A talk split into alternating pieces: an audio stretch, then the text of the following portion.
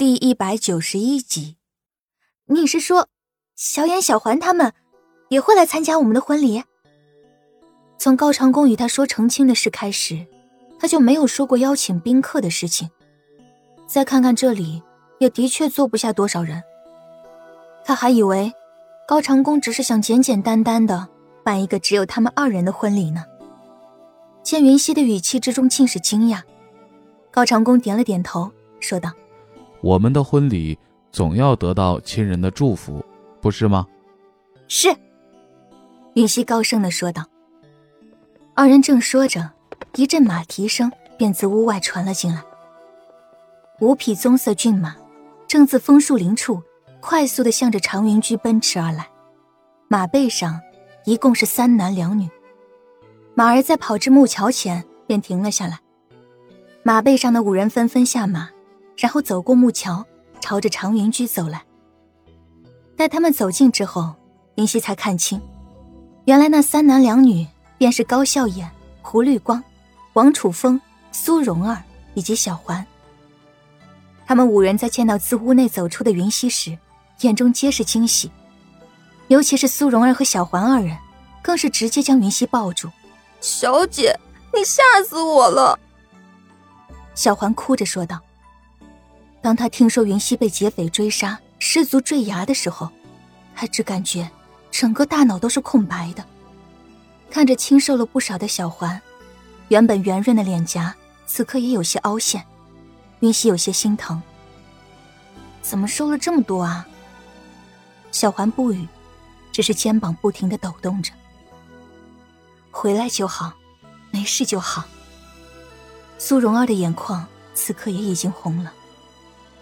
我安然无恙的回来了，让你们担心了。云溪眼眶微红，努力的露出一个微笑。剩下的三个男子，虽然表现的没有苏蓉儿和小环那么激动，但是脸上的那种舒心的笑容，也是显露出他们内心欢喜。几个人站在屋外寒暄了一阵，便走进了屋子。云溪将他坠崖之后的事情，大致和高笑颜他们说了一下。在得知云溪在悬崖跌落时受的伤已经全部恢复之时，都纷纷松了一口气。对了，为什么小旭没有和你们一起过来啊？云溪问道。现在军队管的比较严，我们出发时军队还在训练，小旭他不能与我们一同出来。在微微的寂静之后，胡绿光说道：“军队不是胡绿大哥你管的吗？”对于胡绿光的话，云溪有些不解。作为军队的二把手，军纪什么的不都是由他说了算？怎么现在听他说的，好似军队的管理权不在他的手上一样？胡绿光看了一眼高长恭，不知该如何回答。云溪，这是什么？这时，高笑眼伸出三个手指，看向云溪，问道。云溪被高笑眼问的有些莫名其妙。三啊！听到云溪的回答，高笑颜吐了一口气，说道：“幸亏说的是三，不是说的手指头。”这话让云溪更是觉得奇怪了。怎么了吗？你说三，说明你的思维方式和我们一样，没有什么后遗症，不然我这个神医肯定要尽心帮你诊治的呀。”高笑颜解释道：“他倒确实是好心，只不过……”这话落入云溪的耳中，却是换来了一顿暴打。你才有后遗症呢！本小姐头脑清晰，思维灵活，谁要你医治啊？云溪一边拧着高笑颜的耳朵，一边说道。高笑颜瞬间疼得龇牙咧嘴，疼疼疼！依旧这么暴力，绝对没有任何后遗症。众人听后皆是笑了，原本有些悲伤的气息，经高笑颜这么一闹，瞬间欢悦了不少。而云溪的注意力也被成功的转移。成功，你也太不够意思了，接回云溪了也不和我们说一声。要不是你要成亲，是不是还不打算告诉我们你们已经回大齐了？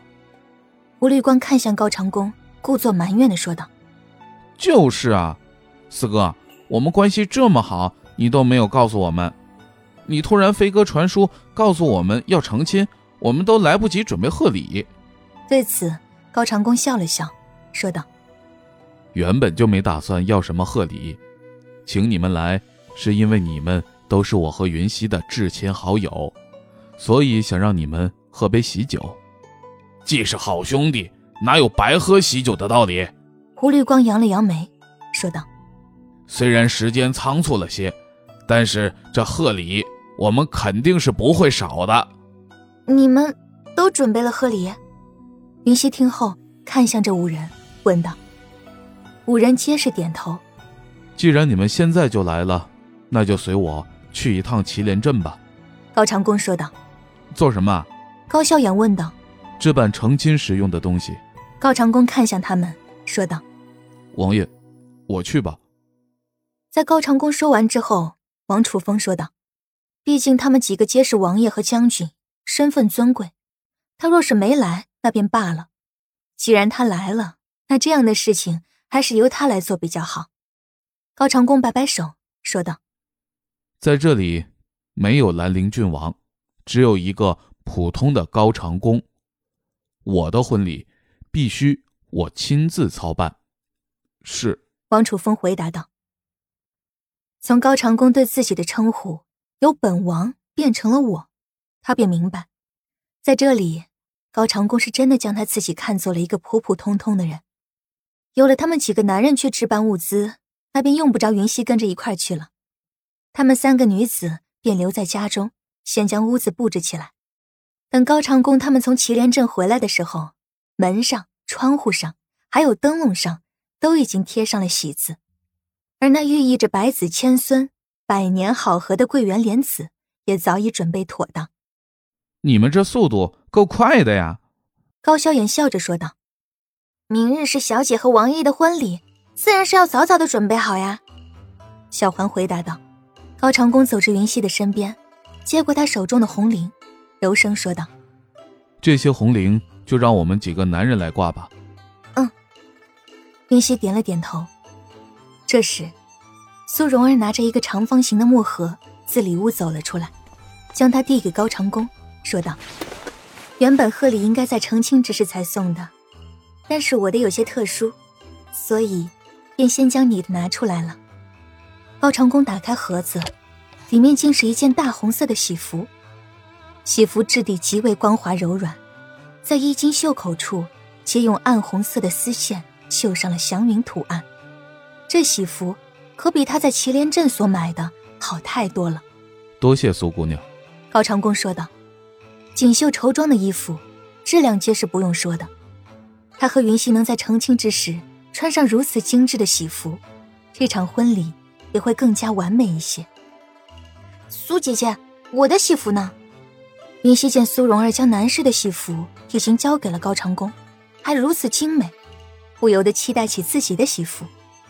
苏蓉儿看了看这屋子内的男子，笑着对云溪说道：“你的喜服自然是要先藏好了。”等明日的时候，让大家眼前一亮啊！夜半入睡之时，因为房间只有两个，所以只能女子一间房，男子一间房。虽然高笑颜他们皆是王公贵族，所幸他们也没有什么娇气的毛病，四个人躺在一张床上也能躺下。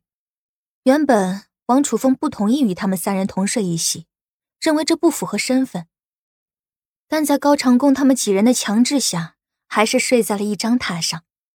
至于云溪他们，自然是更没有什么问题了。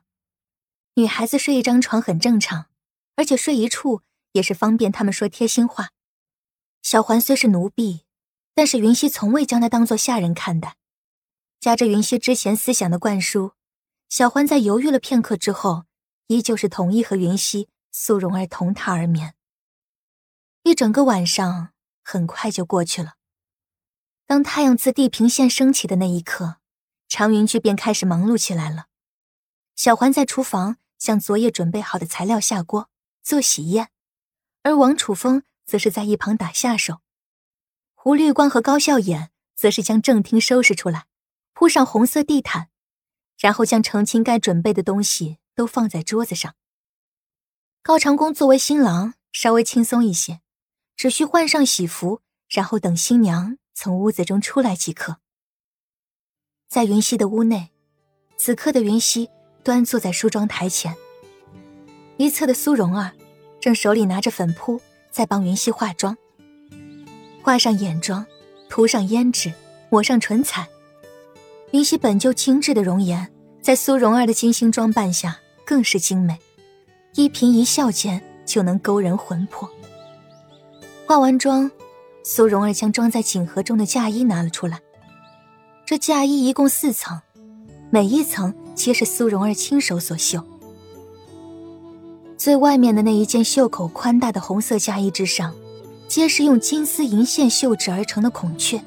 那开屏孔雀有婉转温顺之态，好似要活过来一般。尾裙长摆叶地，三尺有余，边缘滚寸长的金丝坠上镶五色米珠，行走时能发出簌簌之声。即便是昨天晚上已经看过这件嫁衣，当云溪再次看到之时，依旧忍不住的赞叹。在云溪换上嫁衣，戴上凤冠霞帔之后。苏蓉儿看着眼前的这个美得不可方物的女子，说道：“你可是我见过的最美丽的新娘了。”听到苏蓉儿的话，云溪的脸上浮现出了一丝害羞的笑颜。苏蓉儿拿来红色盖头，盖在那凤冠霞帔之上，然后扶着云溪，缓缓的走出房门。因为成亲需要从屋外而入，苏蓉儿特意扶着云溪。从长云居的后面绕了一圈，才走到了正门口。胡绿光在看见苏蓉儿搀扶着云溪缓缓走来的时候，点燃了挂在屋外的鞭炮。